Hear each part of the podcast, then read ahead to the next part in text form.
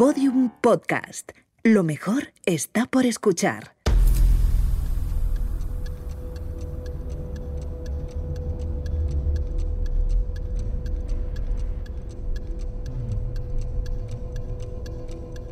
Ocho y media de la mañana del 28 de enero de 2020.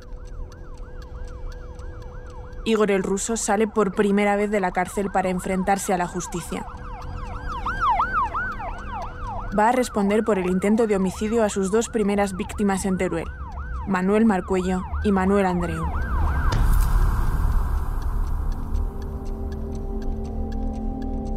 Las medidas de seguridad se extreman. La noche anterior se le ha trasladado desde la prisión de Teixeiro en un furgón.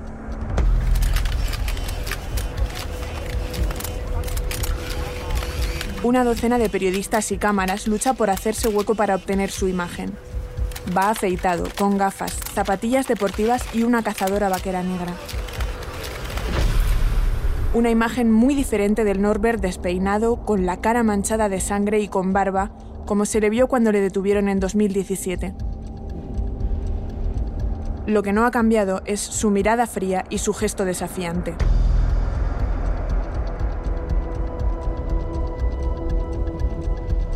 Está tranquilo y lo mira todo con atención, como si no quisiera perder detalle de nada de lo que pasa a su alrededor. Sonríe a las cámaras.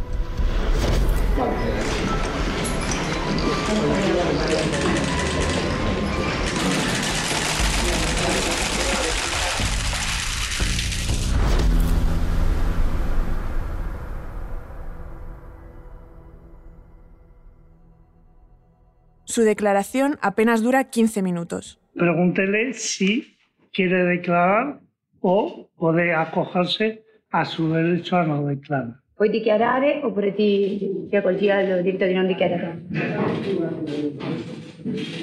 Dice que hagamos lo más rápido posible. Le preguntan por los motivos que le han llevado a disparar. Sostiene lo de siempre, autodefensa. La fiscal le lanza otra cuestión. ¿Alguno de los dos hombres se abalanzó sobre ti? Fejer contesta con altivez. No, dice, en ningún momento se han balanzado sobre, sobre él, que si lo hubiesen tocado no estarían aquí.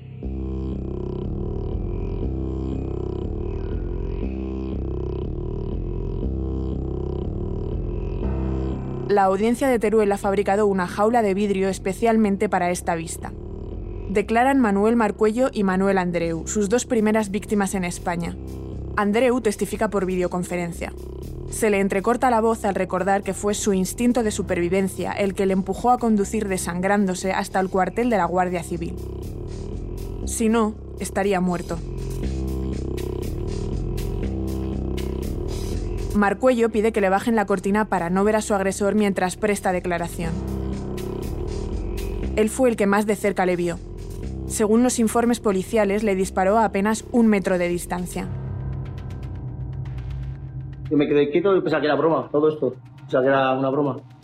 He salido vestido de militar, todo tapado. Y me dijo, ñe, ñe, ñe. Me dijo, ya cuando vi eso, digo, este tío me, me va a matar. Porque ya, ya dije, el ruido que escuché de los hierros es que, que- que me cargó la pistola, la montó, subió la bala arriba, ¿vale?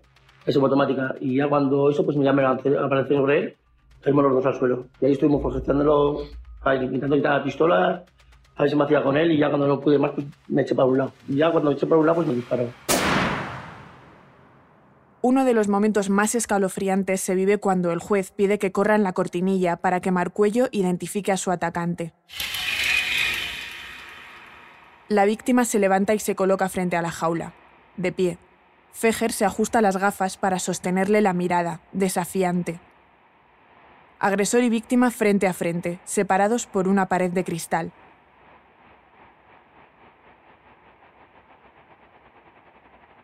Nadie respira en la sala.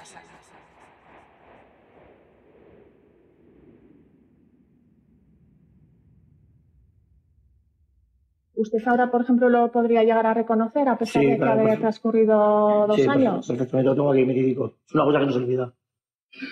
Sí, sí, no falta declararte para ser.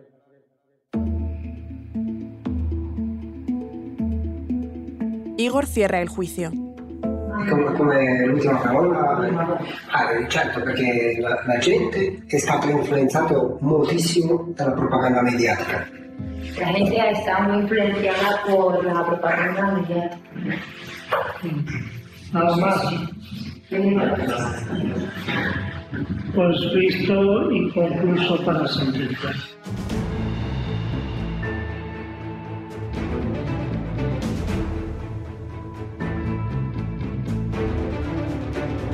Igor el Ruso, la huida de un asesino.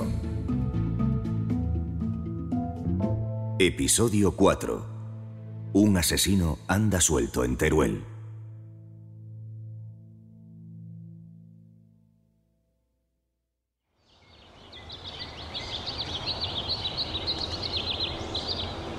Principios de diciembre de 2017. Los vecinos de los pueblos de Andorra y Albalate, en Teruel, andan inquietos. Ya son varios los que han denunciado robos en sus fincas. En sus más o masicos, así se conocen aquí, ha habido cerraduras forzadas y animales muertos. Una de esas cerraduras es la del más de Manuel Andreu, un vecino de 73 años que, como muchos otros, tiene una finca en los alrededores del pueblo. El 5 de diciembre de 2017 le pidió al cerrajero Manuel Marcuello que le acompañara a arreglar su puerta. Marcuello, un tipo decidido, le propone ir en ese momento, aunque ya está anocheciendo. Lo que no saben es que dentro de la finca les espera un criminal en busca y captura por la Interpol.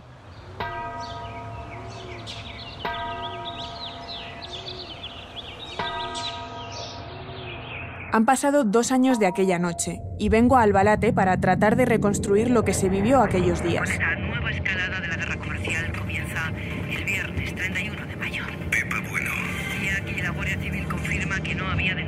Albalate es un pueblo de 2.000 habitantes a apenas una hora de Zaragoza. Es un municipio dedicado principalmente a la agricultura y a la ganadería, igual que Andorra. Estos dos núcleos, como muchos otros, luchan contra el olvido y la despoblación.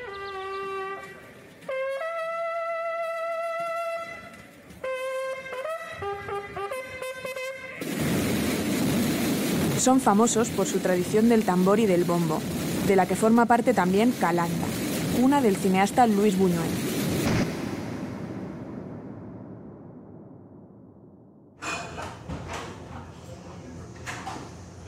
Llego al Balate y pregunto por Manuel Marcuello y Manuel Andreu. Me indican en qué calle vive uno de ellos y acudo al bar más cercano. Marcuello está ahí, comiendo. Me atiende unos segundos para decirme que no quiere hablar, que solo contará lo que pasó en el juicio. Otro de los vecinos, apoyado en la barra, se ofrece a acompañarme a casa de Manuel Andreu, el propietario del masico.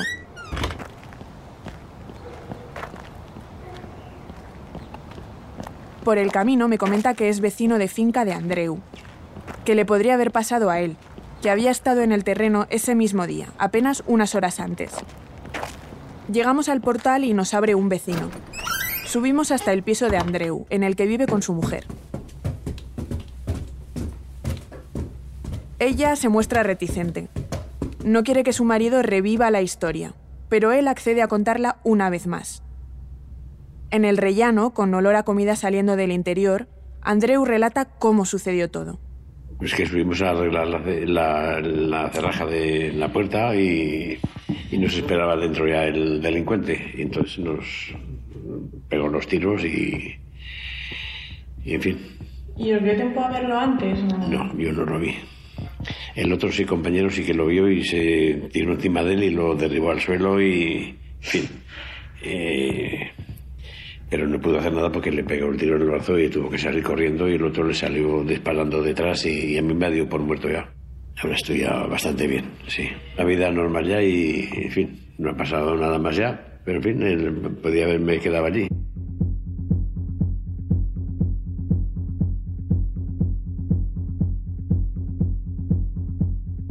Andreu recibió los impactos en el hígado. Marcuello, el cerrajero, se echó encima del agresor y trató de arrebatarle la pistola, pero fue imposible. Minutos después del ataque, Andreu condujo como pudo su coche de vuelta al pueblo.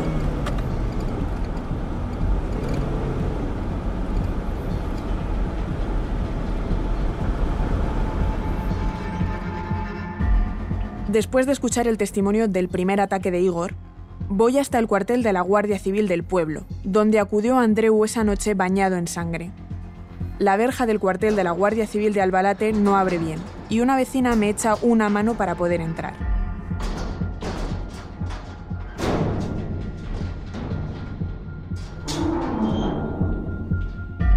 Dentro, dos agentes me dicen que no pueden hablar sin permiso de sus superiores sobre lo que pasó aquella noche, así que doy media vuelta.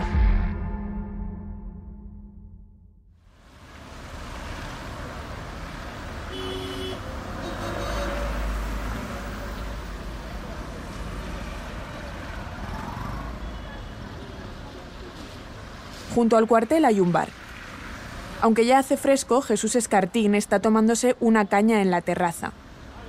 Es concejal del ayuntamiento, tendrá alrededor de 50 años y el día de la agresión también estaba cerca. Es tío de la mujer que ayudó a Manuel Andreu cuando llegó hasta aquí conduciendo a duras penas.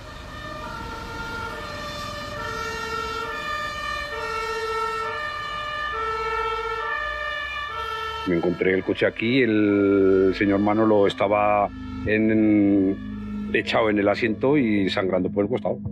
Y ellos subieron, cogieron unas toallas y eso, y le hicieron compresión y llamaron a las ambulancias y a la, a la Guardia Civil.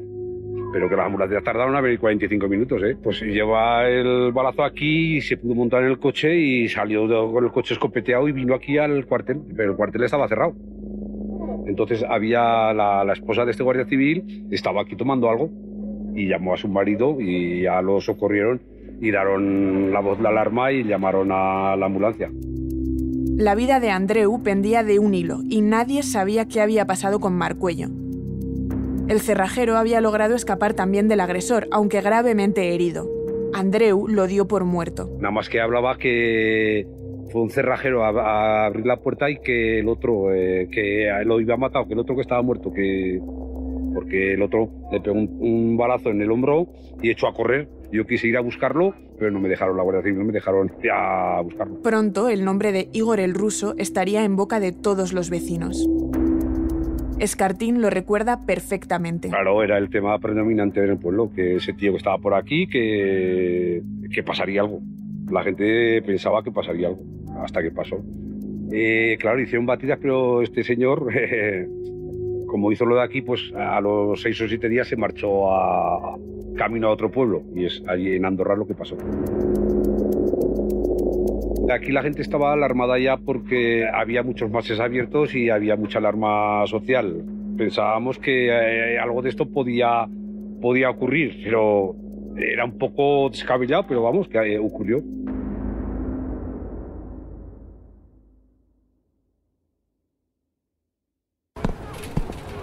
Vuelvo a la plaza de Albalate y entro al ayuntamiento.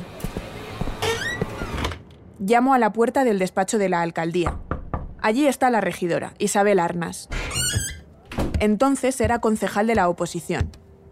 Es una mujer joven, tranquila y amable, pero le cambia el gesto al recordar cómo se vivieron aquellos días. Antes de los disparos había una absoluta tranquilidad. Aquí pues, es un, una zona muy tranquila, que nunca pasa nada.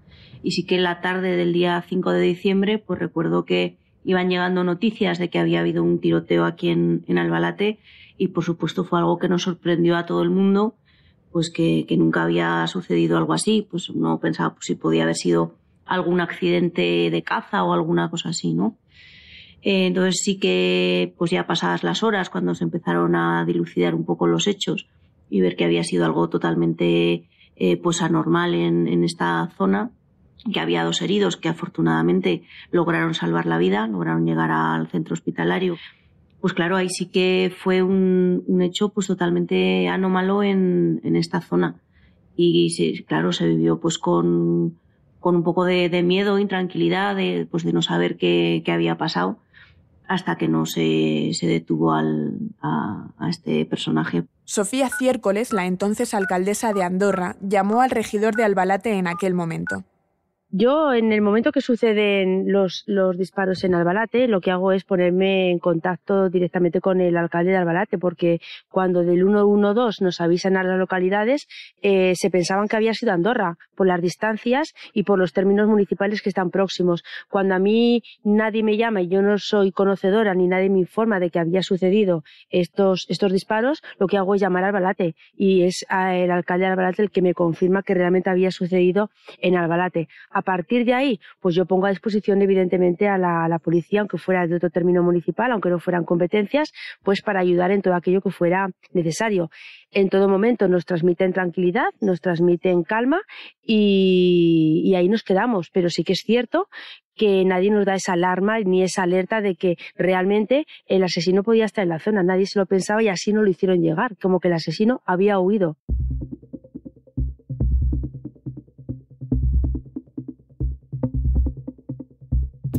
Anaí Gracia es andorrana y periodista. Despide energía, y más cuando habla de este tema que le toca tan de cerca. Quedo con ella en Madrid, donde vive. Viene con algunos papeles preparados porque acumula tanta información y sentimientos sobre el asunto que no quiere que se le pase nada. Anaí me cuenta que su primera entrevista cuando estaba en la universidad se la hizo a José Iranzo, el célebre abuelo de una de las víctimas mortales de esta historia. Hubo 13 denuncias, hubo 11 avisos sin denuncia entre los días 5 y 14. Sin embargo, la Guardia Civil creía que alguien que dispara a matar a dos personas huye del lugar. Sin embargo, pese al evidente rastro que el asesino iba dejando en sus robos, no se previno a la gente, ni siquiera se informó a aquellos que iban a trabajar al campo de que podía pasar algo, a pesar de que entre ellos sí se informaban de dónde habían entrado a robar la noche previa, hasta tal punto de que había gente que subía al campo con una escopeta en el maletero, y eso es real. Anaí sostiene, al igual que la mayor parte de las personas de estos dos municipios con las que he hablado, que nadie avisó del peligro que corrían. Lo más importante es que no se puso el dispositivo apropiado desde que Fejer atacó el día 5 a Manuel Marcuello y a Manuel Andreu. Es decir, la voz de alarma tuvo que saltar aquel día cuando él entró en el MAS de Albalate y disparó a matar con un arma corta a dos personas que ellos mismos, cuando llegaron por sus propios medios al cuartel, dijeron no es un robagallinas, no es alguien que haya entrado a robar a la casa, ese señor está preparado para matar. Todo lo que se vivió aquellos días dejó muchas preguntas y una enorme indignación.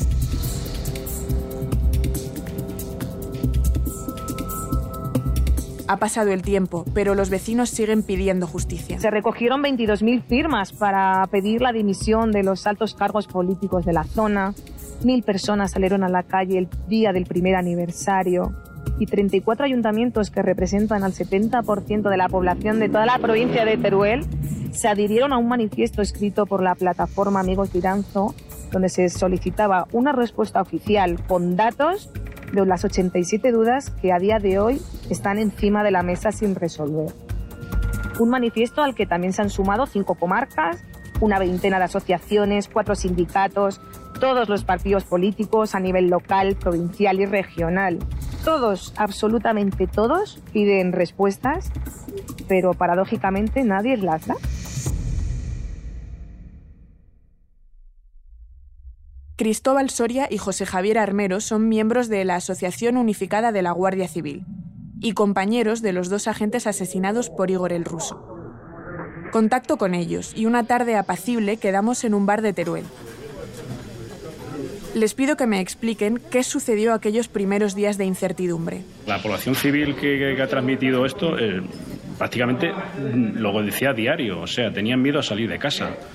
Eh, primeramente se lanzaron las noticias de que se había avisado a la población, incluso el delegado anterior del gobierno lo comunicó así cuando se descubrió el, digamos que, no se había avisado a nadie, que, la población no tenía conocimiento, pero la población sí que en, el, en, el, en, la zona aledaña donde sucedieron los hechos entre Albalate y los dos homicidios, intento homicidio y los tres asesinatos, sí que demuestra que la gente sabía que esa persona seguía allí por, por los pequeños Ellos son críticos con lo que se hizo tras los primeros disparos que dejaron heridos a Marcuello y Andreu. Lo que se sabe es que a partir del intento, los dos intentos de homicidio, eh, con unas consecuencias graves para estas dos personas, eh, a partir de ahí se empieza a batir el terreno, pero con solamente las unidades territoriales que, que tiene la Guardia Civil en la zona.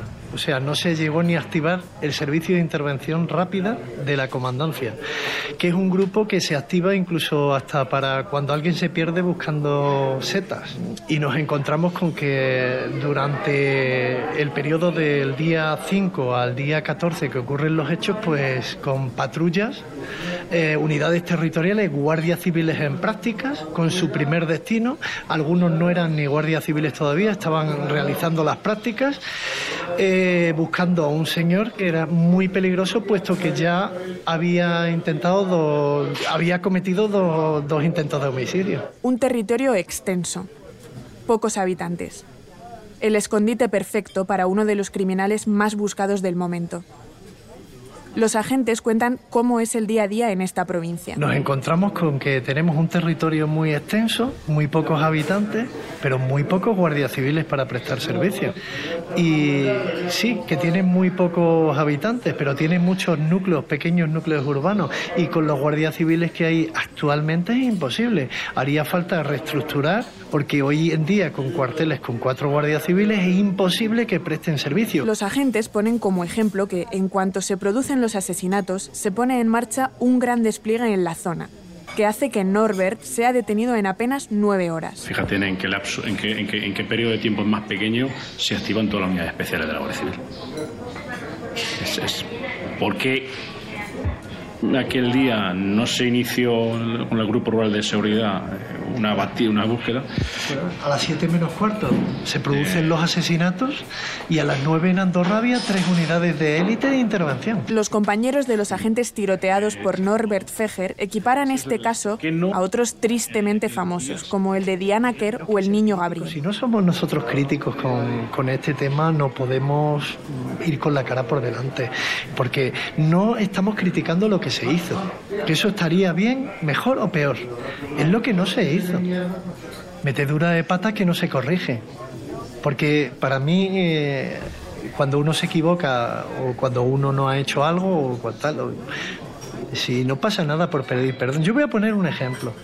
Al poco de los asesinatos de, que ocurrieron aquí en Teruel, eh, apareció la chica esta gallega que, que estaban buscando, que apareció también muerta la pobre. Eh, fue una operación muy buena, dirigida también por la Guardia Civil. Y me sorprende de que al día siguiente veo cuatro mandos de alta graduación de la Guardia Civil como si fueran estrellas del rock and roll dando una rueda de prensa que digo, ¿y por qué en Teruel no ha ocurrido lo mismo? ¿Por qué en Teruel nadie ha dado una rueda de prensa, ninguna autoridad política o policial? Y decir, esto se ha hecho. O nos hemos equivocado o no nos hemos equivocado. Las consecuencias han sido estas. Y sin embargo no ha pasado. Poco después, lo del niño de Graviel. No podía volver a ocurrir lo que ocurrió en Teruel, ¿verdad?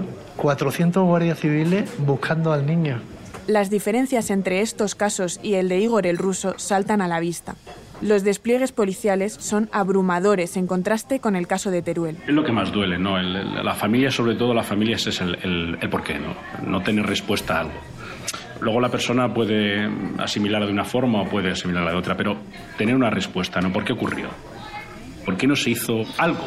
Todo puede ocurrir, ya hemos dicho antes que la seguridad al 100% no está garantizada nunca, pero ¿por qué no se intentó? Nosotros pedimos justicia. Justicia y que no vuelva a ocurrir. Justicia y que no vuelva a ocurrir. Justicia y que no vuelva a ocurrir. Un tipo peligroso. Armado y sin miedo a matar, anda suelto por los campos de la región. Y lo peor todavía está por llegar. Se busca a una persona que ha huido después de asesinar a dos guardias civiles en el Ventorrillo, Albalate del Arzobispo Teruel. Ha matado a una persona civil y ha huido del lugar de los hechos en un vehículo marca Mitsubishi Pickup. Hay que extremar al máximo las medidas de seguridad y autoprotección. Extremar al máximo medidas de seguridad y autoprotección. Individuo armado y peligroso. Igor el Ruso. La huida de un asesino. Una producción original de Podium Podcast.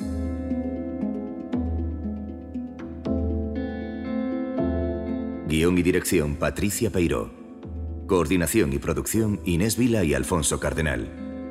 Montaje y realización sonora Roberto Maján.